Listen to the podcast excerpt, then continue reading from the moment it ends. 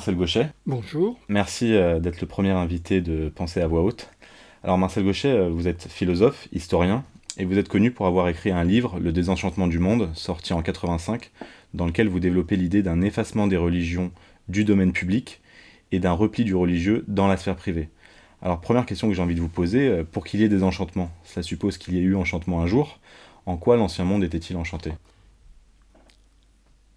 Le, la description que vous venez de faire de l'objet du livre renvoie à une euh, description tout à fait classique de la jeunesse de la modernité occidentale que je reprends à mon compte.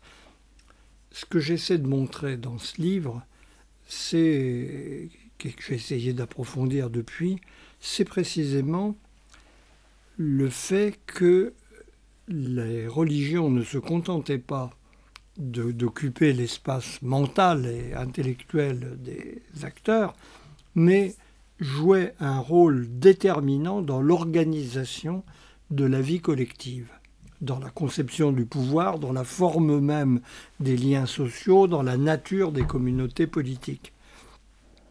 Ce pourquoi j'espère, c'est pas à moi de le dire, avoir apporté une dimension supplémentaire à ce qu'on appelle classiquement les théories de la sécularisation. Justement, c'est à la lumière de ce rôle structurant des religions dans le passé des sociétés humaines qu'on peut comprendre ce que veut dire enchantement. Bon, enchantement, euh, pris à la lettre, ça désigne essentiellement la compréhension magique des choses.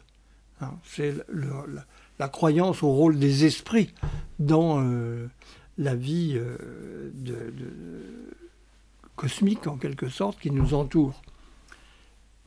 Mais enchantement, c'est aussi le sentiment de la présence de quelque chose qui renvoie au fondement divin des rapports sociaux dans l'ensemble de la vie collective, et pas seulement dans les rituels ou les cérémonies religieuses ou les convictions des acteurs, mais dans la manière dont euh, des personnages, le roi pour prendre l'exemple sommital, ne sont pas simplement, quand on dit sacré, on dit rien dans le langage d'aujourd'hui, ils ne sont pas simplement des êtres de chair et de sang qui auraient une espèce de précédence c'est pas ça qui compte, c'est qu'au travers d'eux, dans le contact avec eux, on touche à quelque chose de l'au-delà. Mais c'est vrai, ça reste vrai dans le rapport à la tradition. Quand on parle de la piété envers la tradition, aujourd'hui, ça n'est plus qu'un mot. Ça continue de vivre chez certaines personnes. Mais ces personnes-là n'ont pas le sentiment qu'en respectant un usage immémorial auquel elles sont attachées, elles communiquent avec les sources mêmes de, de l'existant en général, à, la transcendance. Pour nous, euh, ça reste de l'histoire.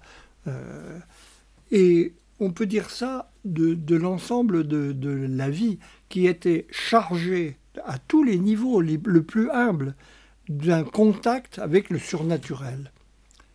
Et l'enchantement, au-delà de la, croyance dans la magie, ou les sortilèges, les charmes, les envoûtements, tout ce qui relève de la sorcellerie, qui était très important jusqu'à une date récente dans nos cultures, les revenants. c'est une chose essentielle. Hein, je pense que c'est quelque chose, le, le, rôle des ancêtres dans la vie des sociétés euh, passer de l'autre côté du visible, mais toujours présent parmi nous, ben, voilà quelque chose d'un véritable enchantement, euh, au sens où l'existence est chargée du contact permanent avec un invisible euh, qui communique lui-même avec le, ce qui commande toute chose. Nous sommes désenchantés au sens où nous sommes réduits à une réalité triviale qui peut être infiniment complexe, obscure, euh, incompréhensible, mais qui ne nous renvoie à rien de suprasensible. Dans, ce cas-là, ce que vous dites, c'est que euh, la religion, la sortie de la religion, euh, signifie que dans le monde moderne, la religion n'organise plus la vie des sociétés comme avant. Mais en quoi elle diffère, la religion au sens traditionnel dont vous l'entendez, diffère de la tradition? Mais parce qu'elle ne se limite pas à la tradition. La tradition, c'est simplement le respect d'usages établis. Euh, mais la, religion explicite le contenu de cette tradition. Elle donne, euh, elle explique d'ailleurs pourquoi cette tradition a une autorité, parce qu'elle renvoie à une origine euh, sacrale des choses. Et pour les Occidentaux, c'est la création du monde, la mise en ordre de toute chose par une volonté divine. C'est autre chose que de croire que ça vient de loin et que c'est bien parce que ça vient de loin, ça a fait ses preuves, donc on continue. Ça, c'est pour nous, c'est ça la tradition. La religion, c'est en outre le discours qui accompagne et qui explicite pourquoi cette tradition fait autorité, parce qu'elle renvoie à des raisons supérieures et dernières, devant lesquelles la raison humaine ne peut que s'incliner, parce qu'elle est dépassée par quelque chose qu'elle peut appréhender, mais qu'elle ne peut, devant lequel elle ne peut que s'incliner en même temps. Et qu'est-ce qui fait que ce mode d'organisation des, sociétés, qui a duré plusieurs siècles, voire euh, plusieurs millénaires, plusieurs millénaires 99% de l'histoire humaine, humaine, comme vous dites, euh, s'est effondré Quels en ont été les facteurs? Ça ne s'est pas effondré, c'est le mot n'est pas le bon, ça s'est évidé petit à petit. Et c'est le phénomène le plus mystérieux de notre histoire. Hein, c'est pourquoi euh, ce désenchantement. Alors, on peut le. Il a. Il y a toute une histoire que je ne vais pas retracer en quelques minutes. Ce serait outrecuidant et ridicule. Mais pour prendre le, l'histoire qui nous est familière, la nôtre, celle qui nous amène là où nous sommes, eh bien oui, euh, quelque part, autour de l'an 1000, hein, c'est une controverse historique euh, en Europe de l'Ouest et dans un territoire assez limité, en fait, hein, qui va en gros de la mer du Nord à la Méditerranée, une espèce de bande, euh, s'installe une nouvelle manière d'habiter le monde qui va se traduire à la fois dans un nouveau rapport à la nature. Hein, l'occupation du monde, c'est un titre que de mes anciens étudiants a repris récemment et qui semble très juste, et qui va, qui va donner euh, le monde économique moderne. Ça vient de très loin le monde économique moderne. L'efflorescence capitaliste industrielle date de deux siècles, mais les racines remontent à, un millénaire. Et autre chose se passe entre le, la, Flandre, le nord de l'Italie, une partie l'est de la France. Il y a toute une activité qui se met en place. Et puis d'autre part, une réforme interne permanente de la conscience religieuse et puis d'autre part encore, une création d'entités politiques inédites, qu'on va appeler les monarchies territoriales, c'est la dénomination en usage chez les historiens, qui créent un espace politique à l'intérieur duquel le problème de la légitimité religieuse de l'autorité est posé en permanence. À l'époque, ça, ça, se manifeste au départ dans la rivalité entre le pouvoir ecclésiastique et le pouvoir laïque, euh, qui ont des rapports, euh, ils ont besoin l'un de l'autre et ils sont évidemment en rivalité permanente. Et donc on entre dans une dynamique absolument inédite où c'est une... Il n'y a pas une causalité unique et il n'y a pas de facteur déterminant, mais c'est une reconfiguration du monde humain dans l'ensemble de ces aspects qui se dessinent et qui va prendre corps euh, de façon beaucoup plus affirmée, c'est-à-dire consciente et organisée à partir du XVIe siècle, hein, avec euh, la réforme protestante euh, qui bouleverse le cadre religieux chrétien, avec les, conséquences politiques de cette réforme protestante, et avec l'invention de la science moderne, et l'apparition de, mais aussi la révolution militaire hein, qui se produit à ce moment-là et qui va avoir des effets dynamiques énormes sur la vie des sociétés et qui conduit donc progressivement à une entente immanente, hein, si je puis dire. Prenons l'exemple le plus frappant, Machiavel.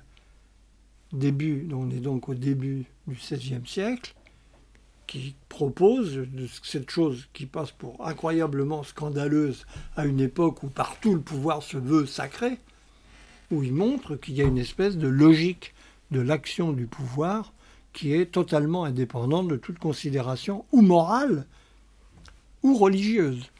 Ce qui évidemment veut dire quelque chose de bouleversant pour un monde qui se pensait jusque-là euh, dépendant de la volonté divine et qui va se prolonger dans l'émergence au bout d'un siècle de ce que nous appelons l'État. L'État qui se pense lui-même comme un État, avec tout ce que ça veut dire, et le type d'autorité, d'organisation que nous, que nous connaissons.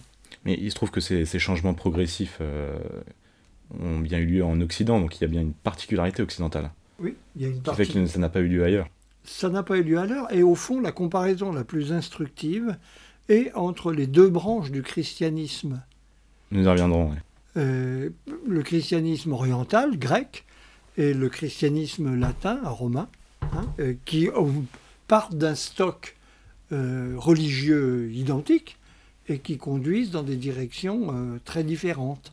Il y a en effet, comment dire, ce que j'essaie de montrer, c'est qu'il y a un, une potentialité chrétienne.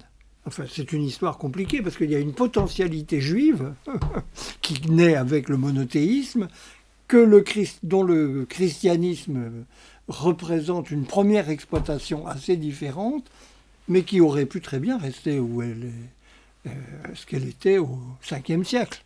Euh, très différente de ce que nous connaissons. Et cette potentialité chrétienne va s'exprimer, encore une fois, dans un espace très restreint au départ, et avec, dans des conditions qui continuent de faire la matière à controverse chez les historiens, d'autant plus qu'on ne sait presque rien sur cette époque. Ça facilite la querelle. plus on en sait, plus c'est difficile de se battre parce que les faits sont établis. Mais là, on ne les connaît pas. Donc, euh, on peut spéculer. Mais, en tout cas, les résultats sont là.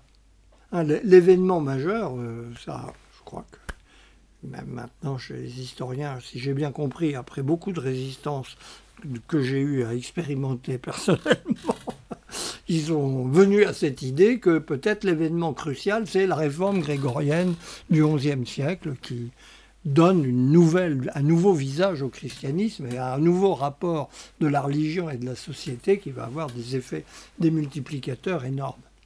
Est-ce que ce, processus de la sortie de la religion, donc ce désenchantement du monde, euh, est accompli ou il est encore en cours? Alors, il y a deux échelles à considérer. L'échelle intra-occidentale et je dirais intra-européenne. Et parce que je crois que le destin des États-Unis est différent de celui de l'Europe continentale. Donc vous, pour vous, l'Occident ne fait pas un bloc il y a non. Pas... non, il, y a une homogénéité de référence culturelle. Ce serait très difficile de le nier, mais il y a une différence essentielle qui tient tout simplement aux circonstances historiques.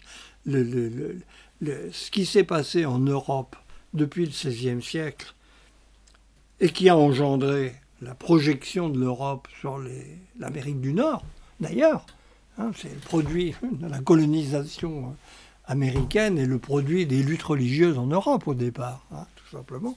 Les puritains anglais, euh, ils ne se sentaient pas très à l'aise chez eux. Ils ont eu l'idée d'aller voir ailleurs si on pouvait plus librement pratiquer sa religion. C'est ça la fondation des États-Unis. Ça a créé un rapport à la religion très différent de celui qu'on observe en Europe il n'y avait pas non plus les mêmes conditions politiques, sociales, euh, intellectuelles que dans le cadre européen. Donc, je ne crois pas à l'homogénéité. Je, pense qu'il y a une identité de référence et de valeur, mais il n'y a pas une identité d'histoire. Je pense qu'il y, a une exceptionnalité américaine euh, saisissante par rapport à l'histoire européenne sur ce plan. Et puis, bien entendu, aujourd'hui, euh, dans un monde mondialisé, la sortie de la religion, c'est la source principale de nos ennuis. C'est-à-dire, c'est ce que nous avons projeté partout dans le monde, à la faveur de la domination européenne euh, coloniale, euh, et pas seulement coloniale depuis la, modernité, puisque ça remonte loin. Et là, euh, là, là, on ne peut pas dire, on ne peut certainement pas dire que la sortie de la religion est accomplie. Donc de quoi parlons-nous? Définissons bien le périmètre Je pense que dans les, je pense que dans les sociétés européennes, avec toutes les différences qu'elles peuvent présenter, nous sommes dans la dernière phase, je ne dis pas qu'elle est accomplie, mais je pense que nous sommes dans la dernière phase de ce processus de sortie de la religion, et que d'ailleurs cette euh, dernière phase explique beaucoup de choses de la situation actuelle de nos sociétés sur le plan intellectuel, moral, et sur le plan même de leur ordre de, de fonctionnement. Quelle digue il reste à faire tomber alors si on est dans la dernière phase? Qu'est-ce qui reste de religieux dans nos sociétés? Il reste ce qui reste de la religion, c'est ce qu'on ne voit pas, c'est ce qu'on ne voit plus de la religion dans le passé, c'est-à-dire son empreinte sur la vie sociale, son empreinte sur le cadre intellectuel de la, de la vie, de la, vie euh, collective. L'exemple que j'en prends le plus familier, le plus facile, parce que c'est pas simple, c'est l'exemple de l'histoire. Hein, ce qu'on peut appeler l'orientation historique, c'est-à-dire l'orientation pratique des sociétés vers l'avenir, c'est un phénomène récent à l'échelle de notre parcours. Ça date de deux siècles et encore. C'est quelque chose qui s'est approfondi. Ce qui est remarquable, c'est que toute cette orientation c'est à continuer de se penser, sans du tout que les acteurs en soient conscients, dans un cadre religieux, avec pour le meilleur et pour le pire, parce que ça a pu donner aussi les religions séculières du XXe siècle qui ne sont pas ce qui nous est arrivé de meilleur.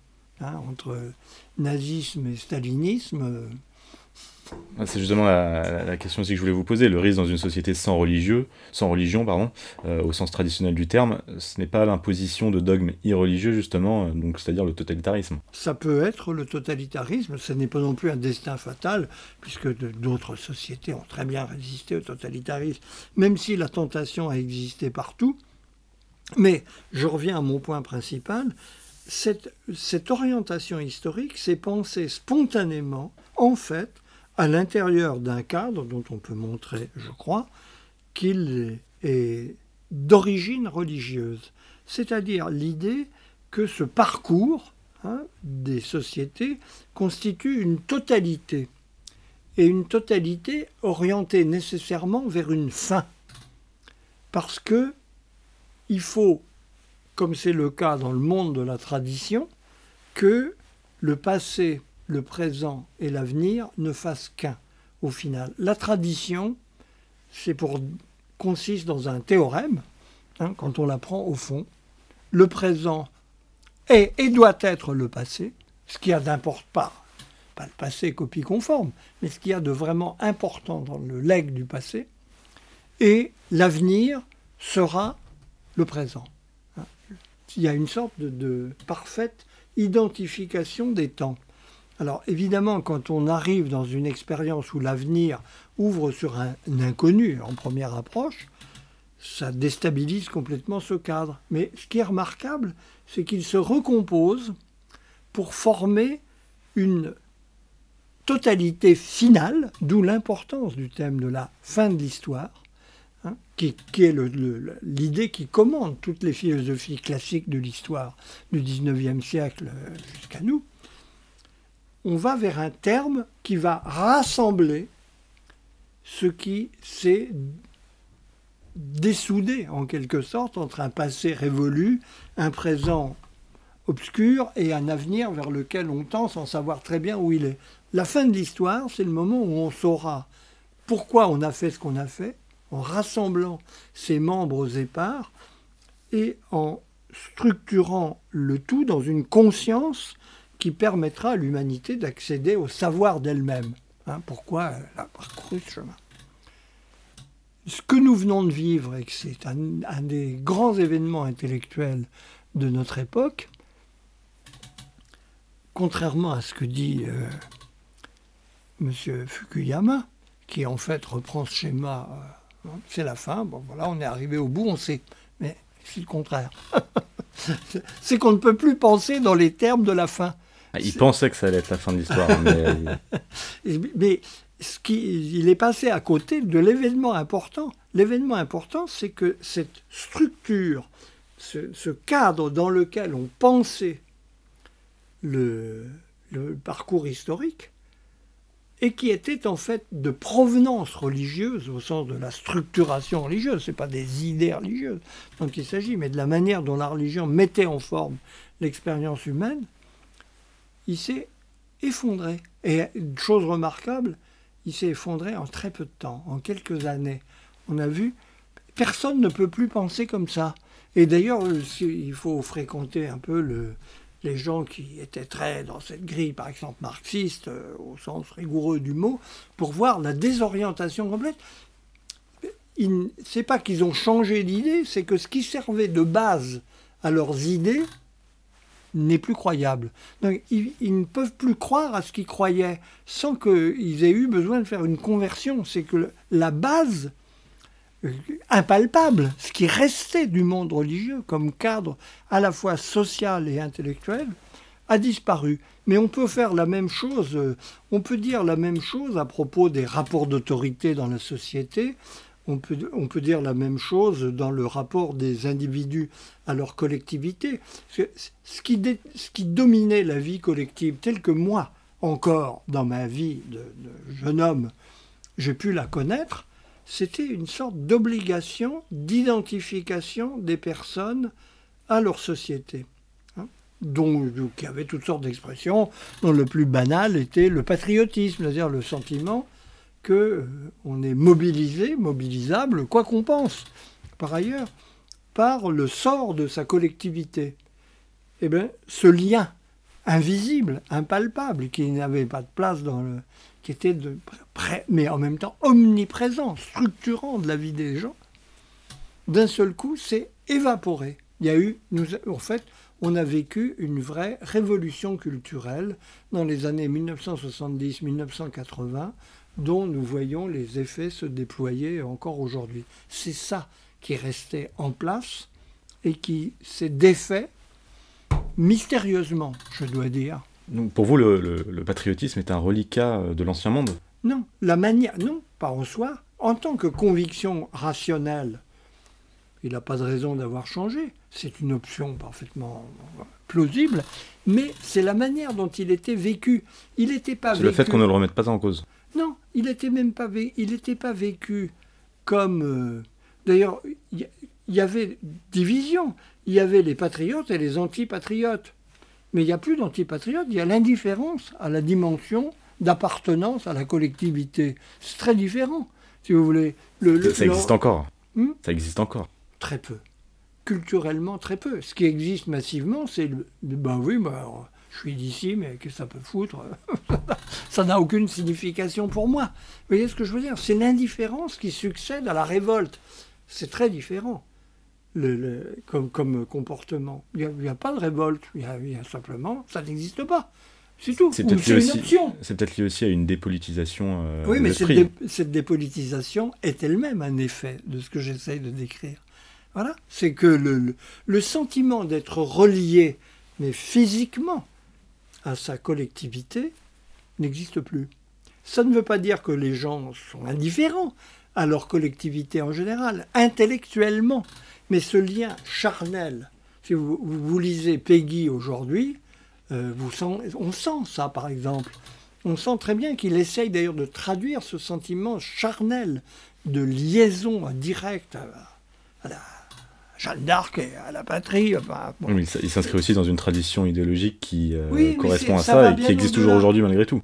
Ça va bien au-delà de la, de la traduction idéologique. C'est d'abord une expérience vécue et, une, et quelque chose qui a organisé la vie sociale et qui s'est défait. Ce qui fait que je pense que c'est l'explication d'ailleurs de l'espèce de désarroi, de désorientation, de confusion intellectuelle extraordinaire dans laquelle nous sommes plongés. C'est qu'en fait, nous avons vécu la disparition des bases qui nous permettaient de penser et le cadre à l'intérieur duquel nous évoluions sans avoir besoin d'y réfléchir. Et maintenant, euh, le où sommes-nous où en sommes-nous euh, est devenue une espèce de question lancinante, obsédante, qui explique toutes sortes de phénomènes, comme par exemple la recherche, l'affirmation d'identité particulière, tout simplement parce que cette identité, elle était évidente et est devenue euh, un problème. Donc avec euh, ce désenchantement, on passe des sociétés traditionnelles aux sociétés modernes. Qu'est-ce qui les caractérise? Je crois qu'on peut les définir assez simplement même si après ces items simples sont euh, très compliqués à déployer dans le détail. la modernité, les sociétés modernes, ça se définit à mes yeux fondamentalement par trois choses qui ne sont pas exclusives, hein, mais qui sont la structure de base, si je puis dire, qui comporte après d'autres expressions. Cette structure de base, c'est d'abord une forme politique, absolument original, l'État-nation, qui est en train de devenir la forme politique planétaire. Hein, c'est ça l'occidentalisation du monde, c'est la mise en forme du monde en, en État-nation. La mondialisation, c'est ça, en fait. Ça ne veut pas dire qu'elle se réduit à ça, parce que là-dessus se greffe évidemment toute une vie économique, mais il faut voir la base qui est en dessous. Ça, c'est une euh, première chose. C'est d'autre part précisément l'invention d'un principe de légitimité inédit qui, que résume l'expression des droits de l'homme. Hein. Il n'y a en droit que des individus également libres, le reste en découle. Et puis cette troisième chose qui est la plus mal perçue, parce qu'elle est généralement totalement rabattue sur l'économie, qui est un aspect très important, mais qui n'est pas le seul qui est précisément ce que nous évoquions à l'instant, l'histoire.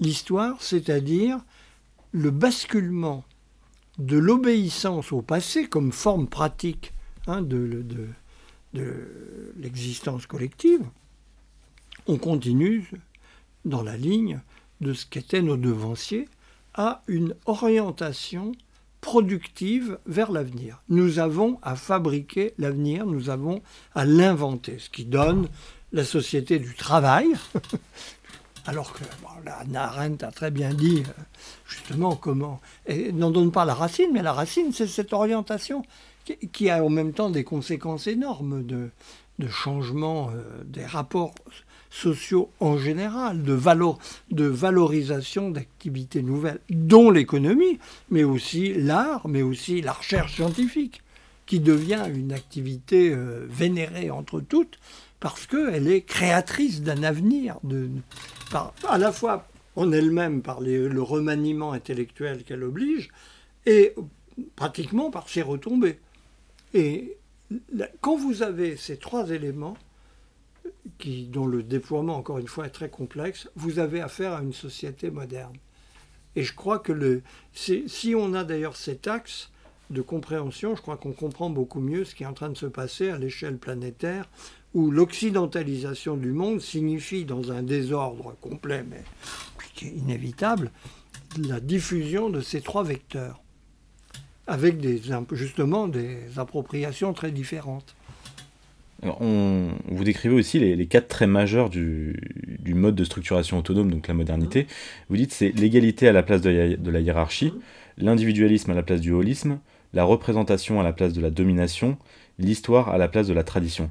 Euh, qu'est-ce que ça signifie? Ça signifie que dans le monde moderne, il n'y a plus de hiérarchie, plus de holisme, plus de domination, plus de tradition? Il y a des traditions, mais qui sont des options euh, laissées aux personnes, à la société. Euh, personne ne va empêcher l'Académie française de pratiquer ses us et coutumes, mais ça ne fait pas autorité dans la société. Ça ne fait plus autorité, oui. il y a évidemment des hiérarchies fonctionnelles. Et tout le problème, précisément, c'est que c'est des. Elles ne sont pas naturelles. Mais voilà, il n'y a pas la supériorité spontanée d'un aristocrate sur les manants qui sont voués par naissance à obéir. cette hiérarchie, et c'est tout son problème dans le quotidien, doit composer avec l'égalité, ce qui est toujours assez compliqué. hein? Il y a évidemment euh, du pouvoir contraignant, toujours, mais ce pouvoir contraignant, chose extraordinaire, est supposé être délégué par ceux qui ont ensuite à lui obéir. Ce qui là aussi ne va pas toujours sans contention, contradiction euh, et collision, ce qui est fatal.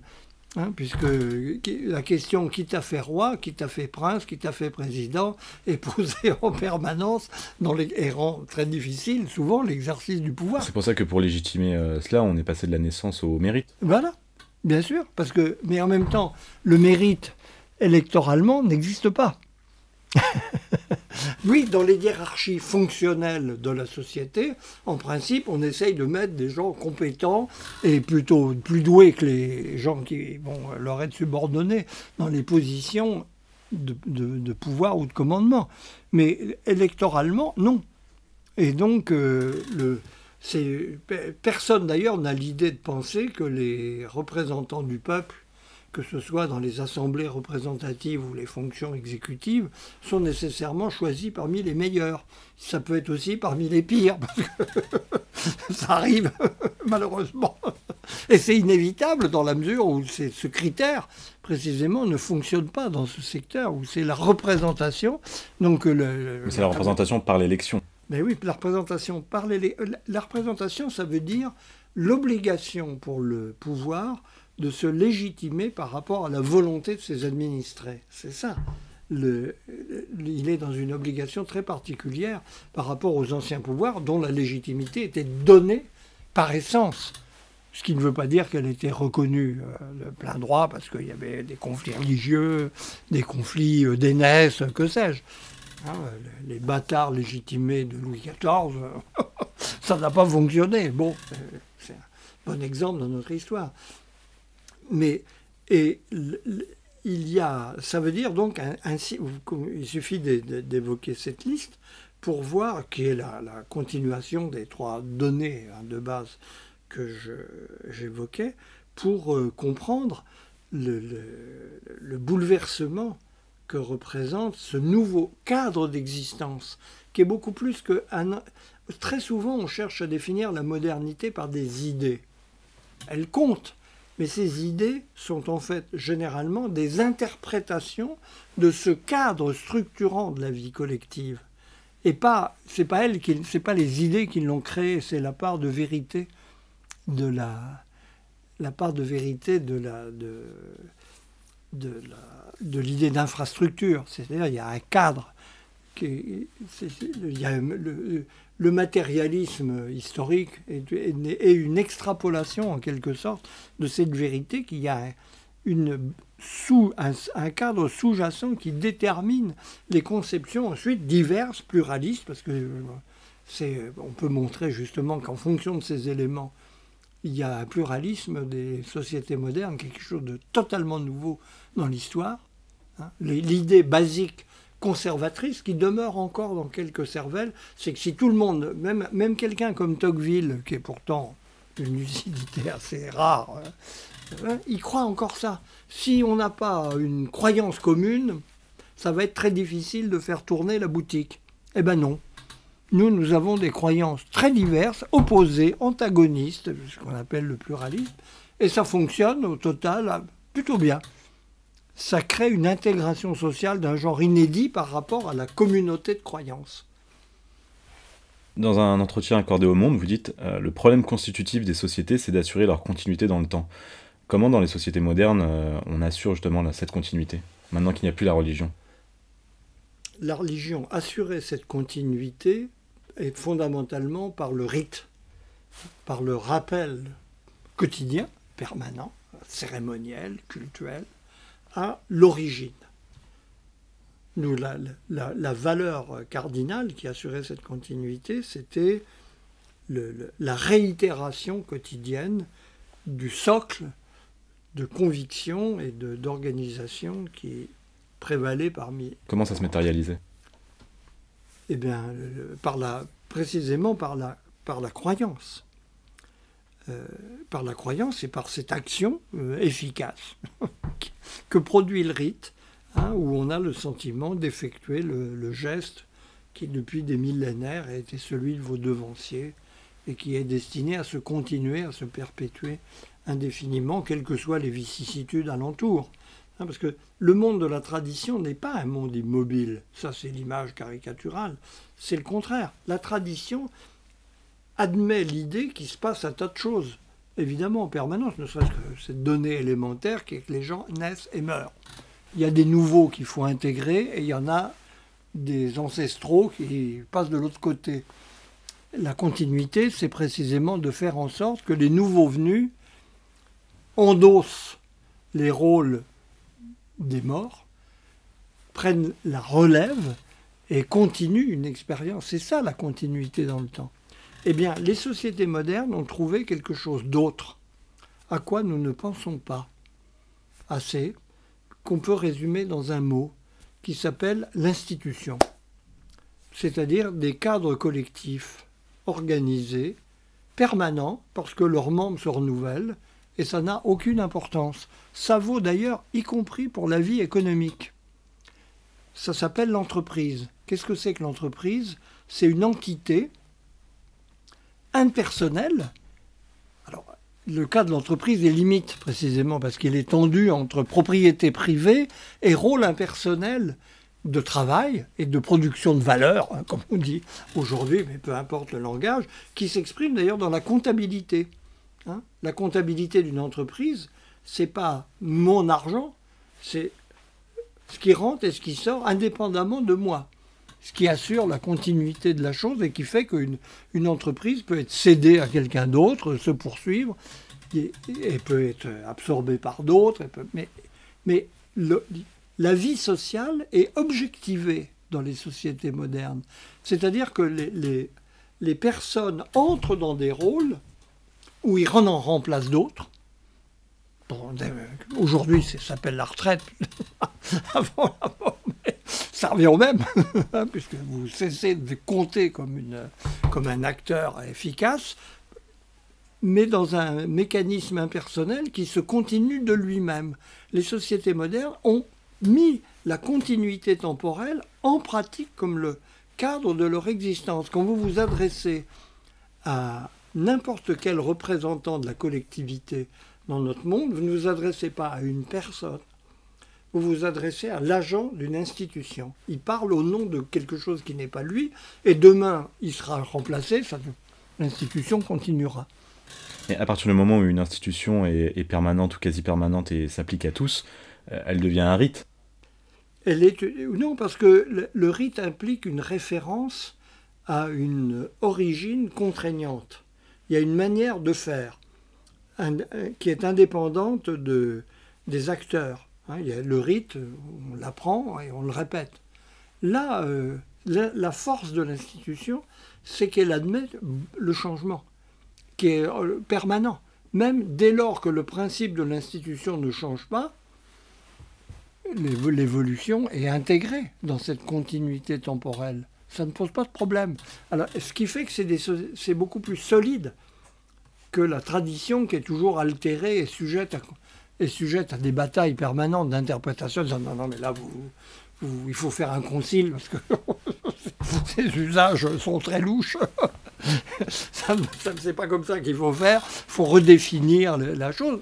Oui, nous sommes dans des sociétés. L'institution, c'est la possibilité de la permanence dans le changement.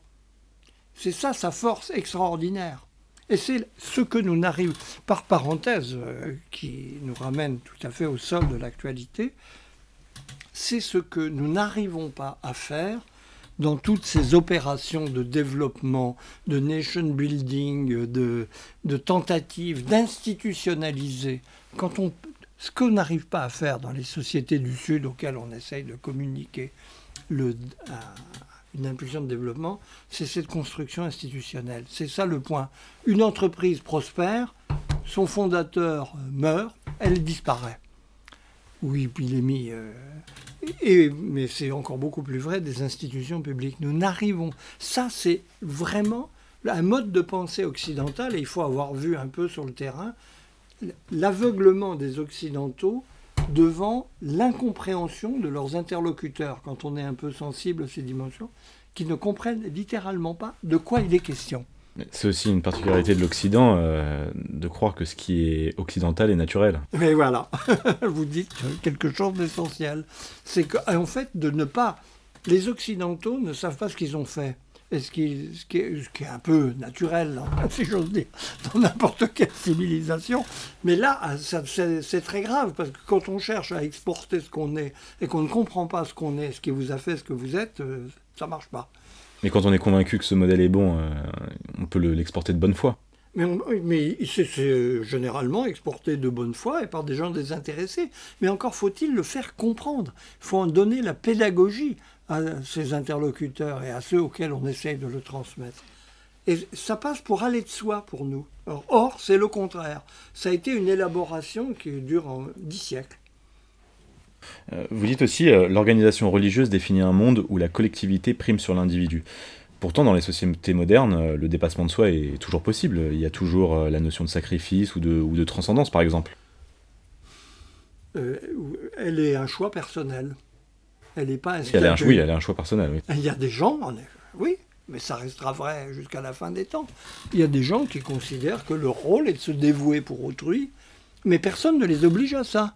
C'est pas une conviction obligatoire, c'est un choix de vie. Euh, il y a des gens qui épousent le sort, qui prennent sur eux le sort collectif. C'est un mystère, c'est le mystère d'ailleurs de, de, la politique, hein, de représentative. Il y a des gens qui se sentent investis de la responsabilité. C'est ce qui donne du sens à leur vie, c'est cette responsabilité pour la collectivité. Eh bien, c'est un choix individuel. C'est un choix individuel, mais euh, je pense notamment à la conscription, qui est l'impôt du sang. Euh, c'était pas un choix individuel, par exemple. Ah ben, mais la conscription, euh, elle est plus très en, en 14, par exemple, on était dans le monde moderne et il y avait on la conscription. Non, mais alors, on était dans une étape du monde moderne. On est très loin de cette étape. Chercher à faire la mobilisation générale qu'on n'a eu aucune peine à la même à un point qui surprend l'état-major à faire en 1914, je pense qu'on aurait des surprises. Aujourd'hui? Oui. je pense aussi, Voilà, c'est une étape. Oui, il ne faut pas penser la modernité comme quelque chose de fixe. Justement, si vous voulez, on peut la définir, si vous me permettez cette, euh, ce prolongement, on peut la définir évidemment typologiquement, comme je l'ai fait par un certain nombre de traits, mais ces traits ne sont pas fixes. Ce sont des choses qui se développent, qui se déploient, qui se transforment très lentement sur des siècles. Ce qui fait que vous pouvez avoir apparemment l'individu. En 1900, on ne parlait que d'individualisme. C'est une mode intellectuelle à l'époque. Euh, c'est assez curieux à constater. Eh bien, le, le nôtre d'individualisme n'est pas celui de 1900, à loin s'en faut. Euh, on en a parlé tout à l'heure, mais dans le tome 1 de l'avènement de la démocratie, vous décrivez les, révolutions de la modernité, que sont la, révolution religieuse, la révolution scientifique, les révolutions politiques et la révolution industrielle. Donc, vous l'avez déjà dit, mais on comprend que dans la, modernité est un processus long et, multidimensionnel. Cependant, est-ce que pour vous, il y a une date symbolique en France et en Occident de l'entrée de la, dans la modernité? Pour la France, ça s'impose assez c'est la Révolution française, c'est-à-dire le, précisément le renversement radical de la légitimité acquise millénairement par la royauté. Donc c'est plutôt une révolution politique. Est-ce que ça, ça, ça, dit quelque chose du peuple français que ce soit cet événement eh Oui, parce qu'il est resté sur Il a le peuple français se distingue entre autres choses par une foi dans la politique qui est une un degré de politisation et de conscience politique qui, en dépit des évolutions récentes, reste très singulier dans le monde euh, démocratique d'aujourd'hui.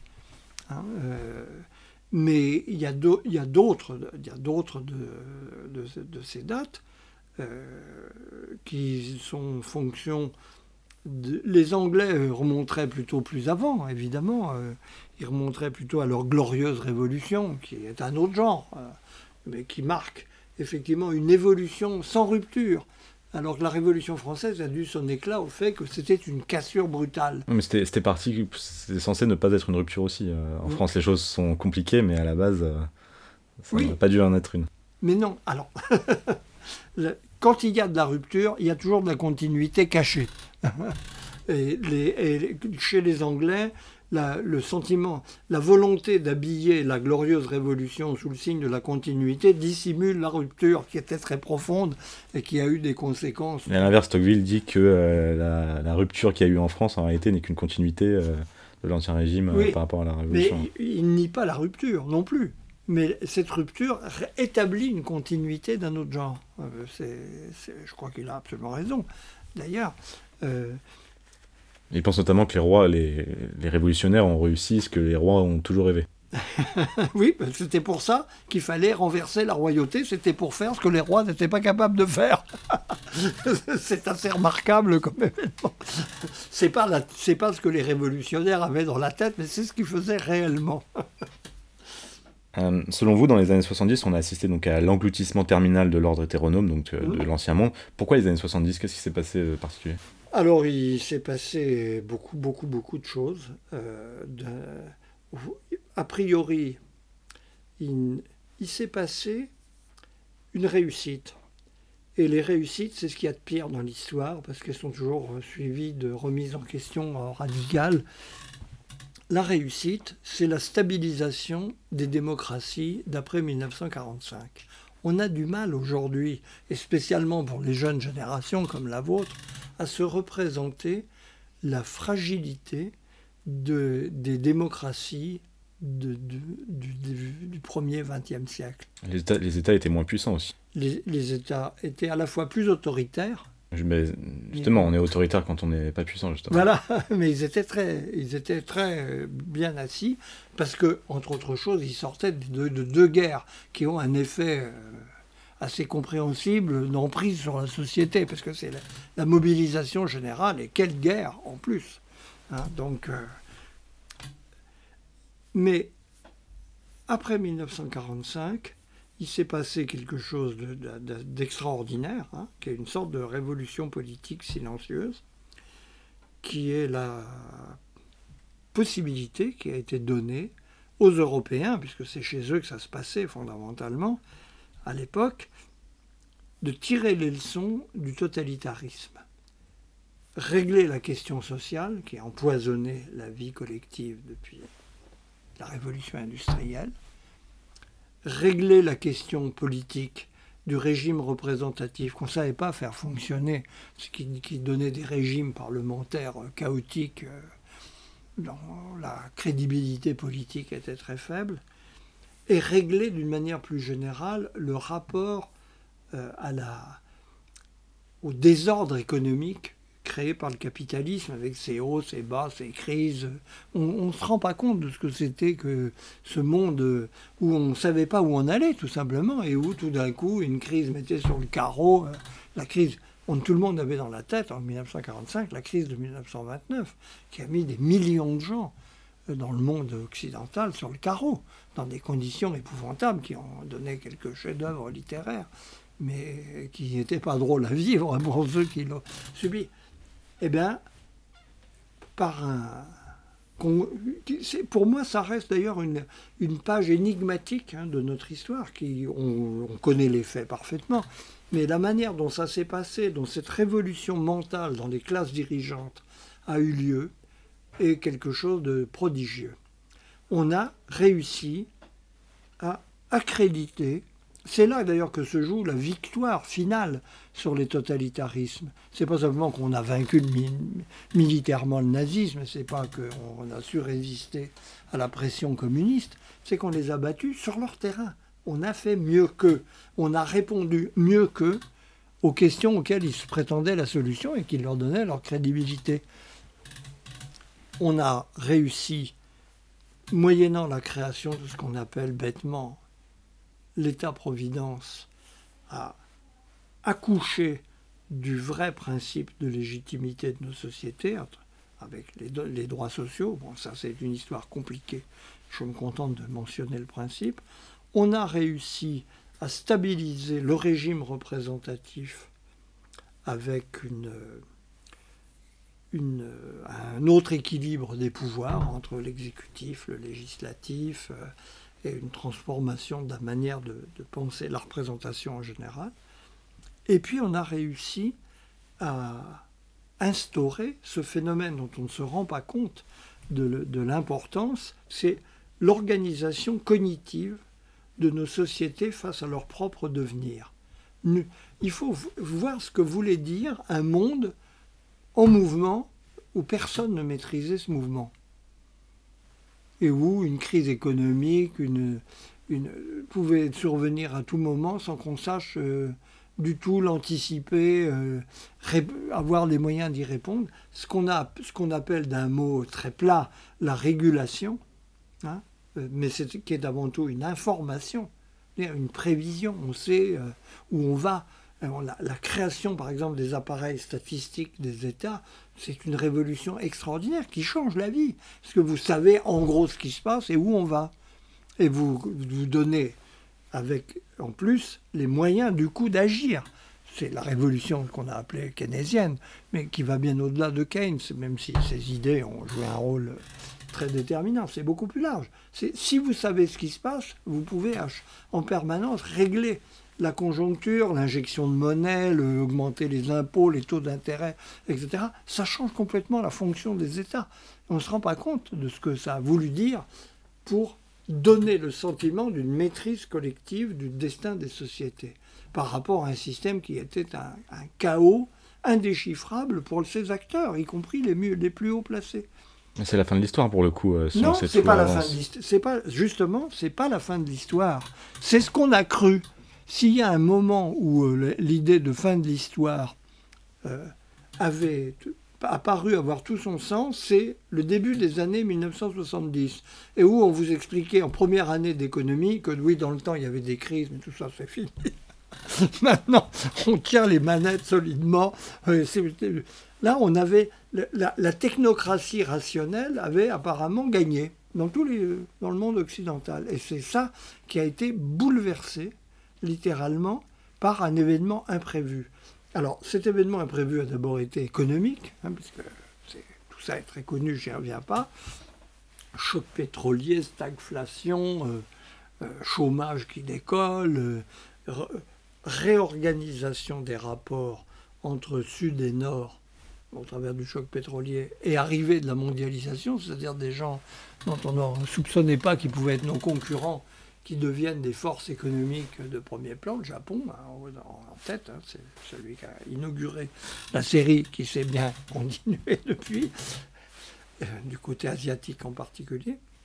Mais en fait, derrière tout ça, il y on avait l'impression effectivement qu'on était passé dans des sociétés intégralement modernes, c'est-à-dire que euh, rationnelles, en fait. Hein, c'était la grande idée technocratique. D'ailleurs, c'est fini d'aller au petit bonheur la chance. On a maintenant une connaissance euh, des faits sociaux, des données économiques. On sait où on va. On encadre tout ça par du droit et, on s'aperçoit que ce n'est pas vrai du tout parce que arrive. Alors, il y a eu une série euh, d'événements euh, sociaux, sociétaux, comme on dit aujourd'hui. Par exemple, une espèce de percée de l'individualisme largement permis par la stabilisation des sociétés. Hein, c'est la fin des masses. Alors, il faut avoir vécu ça de l'intérieur, comme les gens de ma génération l'ont connu. On ne parlait que des masses. Mais pas que les révolutionnaires pour qui les masses faisaient l'histoire. Toutes les, on parlait de la consommation de masse, on parlait de, communication de masse, de médias de masse. On parlait, c'était le mot fétiche. Et eh bien maintenant, les masses ont disparu.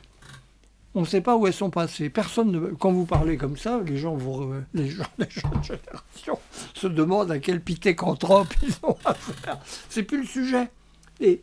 Mais ça s'est passé dans tous les domaines de la vie collective. Ça donne ce qu'on a appelé la sensibilité postmoderne.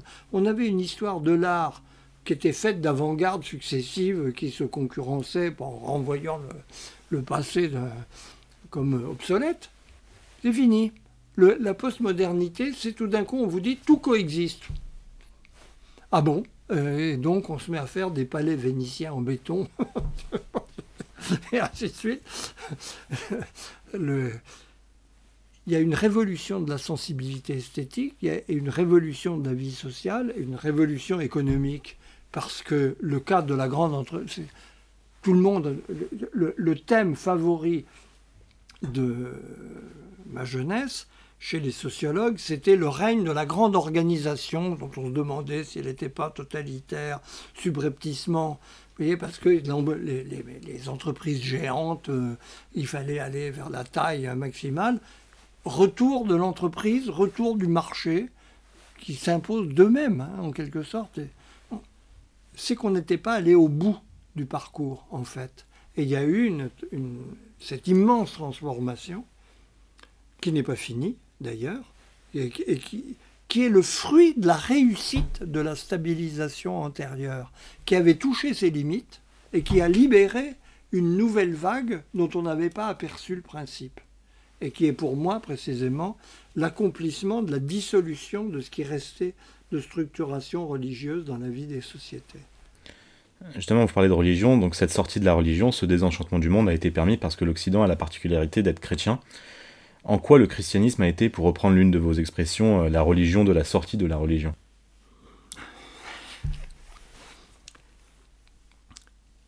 Il l'a il été historiquement, il en crée la possibilité. Cette possibilité n'est devenue effective qu'à partir de transformations internes dont le christianisme n'a pas la clé. C'est qu'il y a eu une rencontre euh, historiquement bien située, quelque part autour de l'an 1000, encore une fois, qui a permis l'enclenchement de ces virtualités. Alors, qu'est-ce qu'il y a de particulier dans le christianisme euh, qui a favorisé cette euh, chose extraordinaire qui est la possibilité d'une déliaison du ciel et de la terre. Parce que c'est ça, hein, tout simplement. L'ordre, l'emboîtement de l'ordre d'ici-bas dans un au-delà, c'est petit à petit desserré jusqu'à permettre l'autonomisation de la sphère de l'ici-bas, qui n'empêche aucunement de croire dans un au-delà. C'est pour c'est ça. Si vous aviez eu un choc frontal, disons, entre une vision euh, séculière ou laïque et une vision religieuse, la vision religieuse aurait l'aurait emporté sans difficulté. Ce que permettait le christianisme d'unique, hein, et qui trouve sa première grande expression, à mon sens, chez saint Thomas d'Aquin, donc euh, au XIIIe siècle, hein, on est très loin du monde moderne, c'est l'idée qu'il y a une autonomie d'ici-bas, lui la pense en termes aristotéliciens, qui n'empêche pas la subordination de cette autonomie à une hétéronomie religieuse d'un rang supérieur. Et ça, c'est permis fondamentalement par le dogme central de la religion chrétienne qui est l'incarnation. C'est-à-dire, Dieu ne nous parle pas directement. Il est un inconnu, en fait, mais tout ce que nous savons de lui, c'est le fait qu'il est venu parmi les hommes sous les espèces de son Fils. Et donc il s'intéresse à nous, parce qu'il y a des dieux qui peuvent... Ça existe, hein, qui, ça ne nous concerne pas. Il s'intéresse à nous, mais ce que signifie le Christ dans son humanité, c'est que Dieu est infiniment différent de l'humanité. Quand Dieu parle aux hommes, Moïse euh, recevant l'étape de la loi, euh, ben, Dieu est présent. Il, s'adresse directement à nous. Là, c'est un inconnu qui ne nous est accessible que par la médiation de son Fils et du message de son Fils, qui en plus n'est même pas un système de commandement, mais une sorte de discipline de vie hein, qui se résume à très peu de choses euh, dont, en vue d'un salut, dont l'interprétation est totalement à faire. Ça veut dire qu'on va avoir ce, un monde religieux gouverné par une logique très différente de celle de l'obéissance. Ça permet l'émergence d'une théologie? D'une inter... Oui, une vraie théologie. Parce qu'une théologie, c'est Qu'est-ce que la théologie? C'est l'interprétation de la volonté divine manifestée par l'incarnation. Alors, qu'est-ce que ça dit de ce qu'est Dieu, de ce qu'est son Fils, de ce qu'est la Trinité qui réunit l'ensemble? Et il y a, une, c'est surtout une religion de l'interprétation. Et qui, en fonction du mystère de, de parce que c'est la religion même qui dit que c'est un mystère, en fonction même du fait que c'est un mystère, il y a une sorte d'inépuisabilité du message qui permet de penser en même temps, qui fait de la volonté divine, qu'est-ce que Dieu veut de nous? Il ne, nous a pas donné de commandement, c'est à nous de le définir. Et il y a une sorte d'autonomisation de la sphère temporelle qui, euh, au nom du spirituel, qui va autoriser un type de développement de l'activité humaine dans toutes les directions parfaitement original. Donc avec le dogme de, l'incarnation, Dieu envoie son Fils parmi les hommes, donc ça signifie qu'il est ailleurs. Mais en quoi ça diffère du judaïsme ou de l'islam? Dieu ne s'incarne jamais lui-même. Non, mais il a de, dans le de, non, mais il est il donne une loi, un commandement en personne. Il parle directement et, il faut lui obéir. Et c'est vrai du judaïsme, c'est a fortiori encore beaucoup plus vrai de l'islam. Hein, puisque euh, y a une sorte d'histoire, c'est le saut de la prophétie, hein, qui fait que là, Dieu, pas très con, si je, résume très grossièrement, quelque chose qui mérite évidemment un peu plus de considération euh, que, ce que, mes propos euh, triviaux, c'est Dieu pas très content de la manière dont s'est passé le début de sa révélation, ce coup-là décide de frapper un grand coup et dicte son système de règles directement à son envoyé, qui est un homme, qui est un homme et qui donc n'a pas n'est pas un messie euh, comme euh, le Christ, mais qui est un copiste, qui est un copiste euh, il ne l'a pas choisi par hasard non plus, donc mais, mais c'est pas, ça n'est qu'un scribe. Le, le, prophète est le scribe de Dieu, et avec toutes les euh, élaborations autour du statut de, ce, de cette dictée euh, divine qui nous ramène à quelque chose de, qui est un système de où il n'y a pas si je puis dire, la différence énorme du, christianisme et de ces deux autres monothéismes, c'est la notion de mystère. Il n'y a pas de mystère dans le judaïsme, ou il n'y a pas de mystère dans l'islam. Il y a des choses incompréhensibles, parce que qui dépassent notre entendement, notre raison. Il y a une liste d'actions à faire ou à ne pas faire. Ce que les savants appellent une orthopraxie, euh, qui, qui définit un cadre extrêmement strict de l'existence humaine.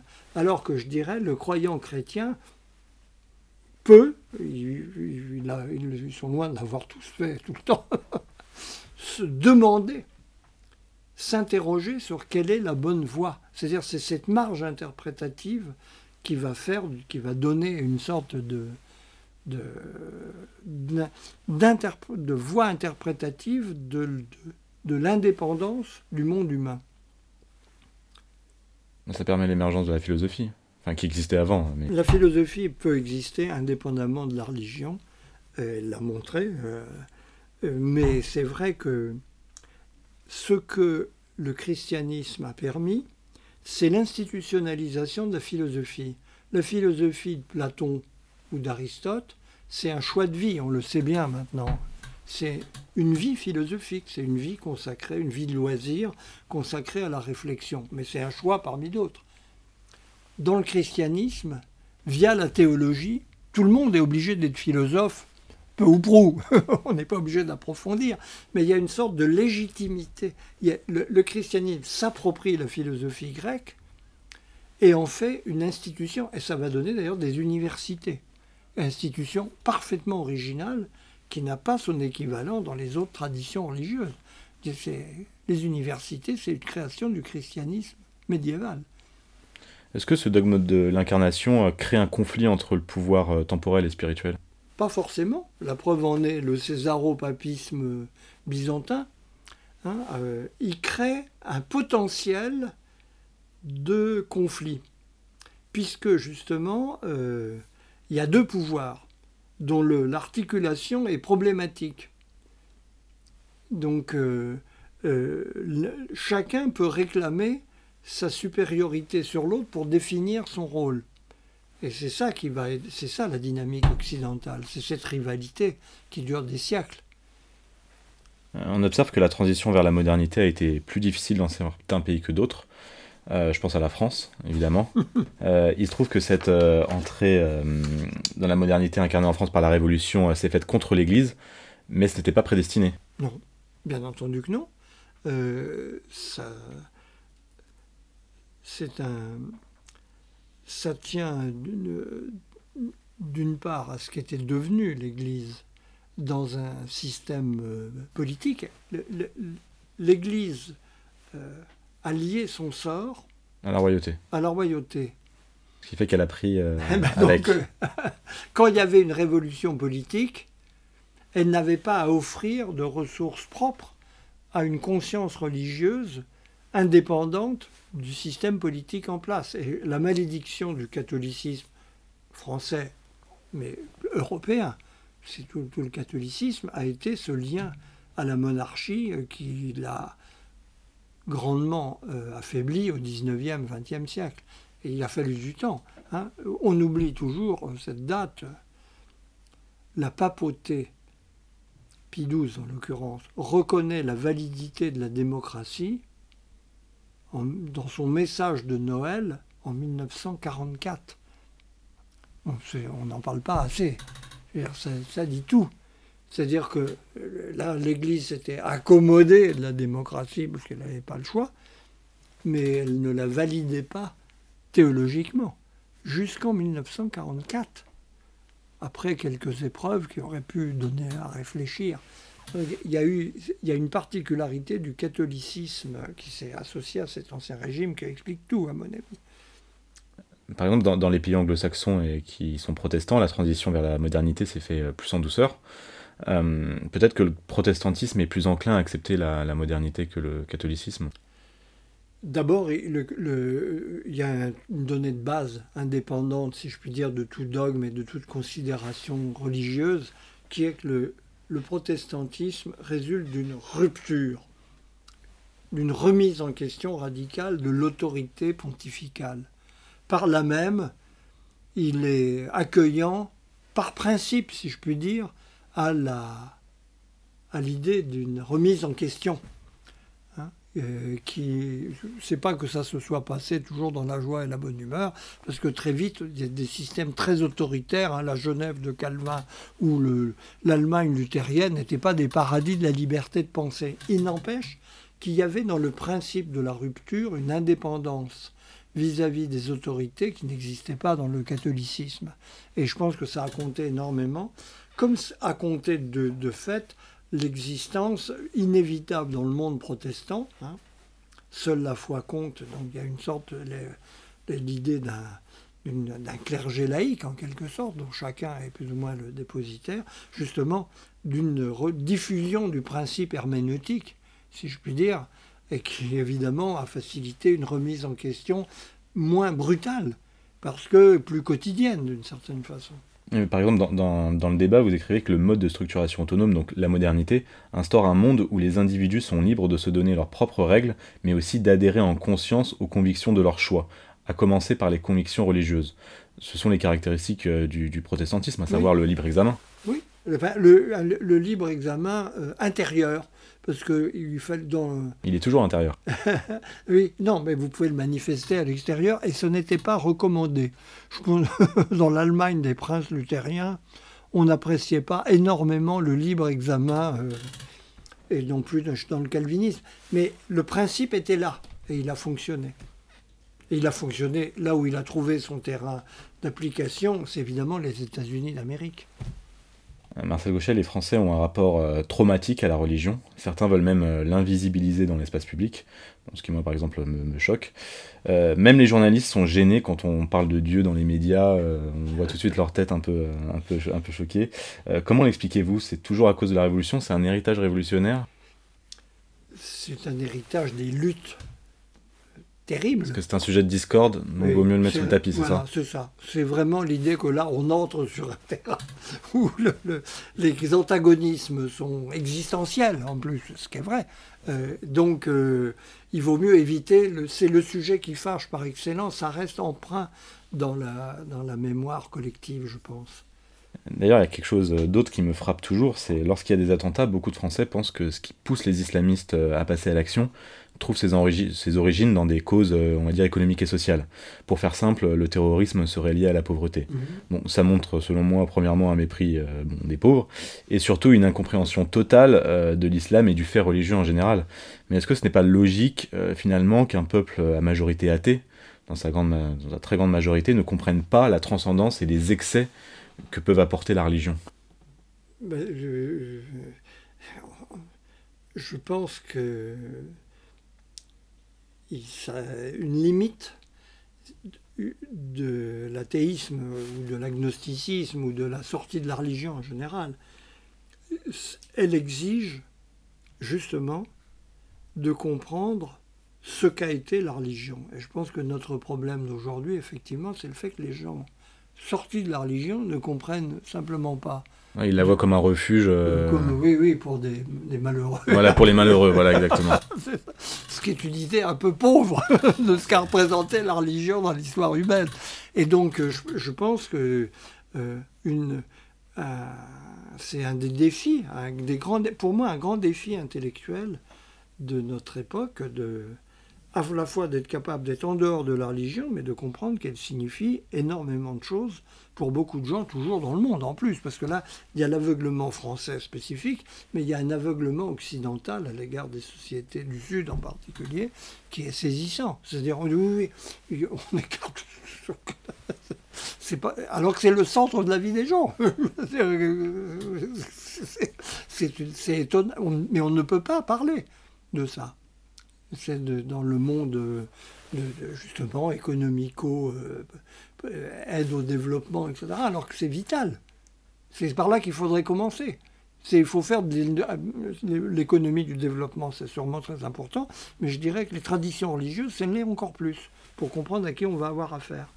J'ai une dernière question pour conclure cette première partie. Euh, dans le désenchantement du monde, vous dites nous sommes voués à vivre désormais à nu. Qu'avons-nous gagné avec euh, l'autonomie? Avec la modernité. Nous avons gagné un, accord plus profond avec ce qui a déterminé l'origine des religions, c'est-à-dire le besoin euh, pour l'humanité qui fait son, sa spécificité et son honneur de se donner des raisons de son existence des, raisons de, son organisation collective et des raisons qui la font agir. La religion, les religions ont été la forme primordiale de, ça n'épuise pas le rôle, hein, mais c'est de cette euh, exigence. Dans un monde autonome, cette euh, exigence de se comprendre et cette exigence de se guider en conscience par des raisons qu'on se donne à l'échelle de tout un chacun, trouve une expression beaucoup plus large et beaucoup plus forte, à mon sens. Donc évidemment que personnellement, je, valorise ce monde de l'autonomie, tout en étant conscient de la nécessité d'en comprendre les limites, d'une part, parce que ça ne...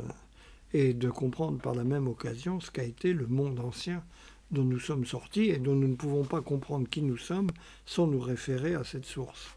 Merci Marcel Gauchet.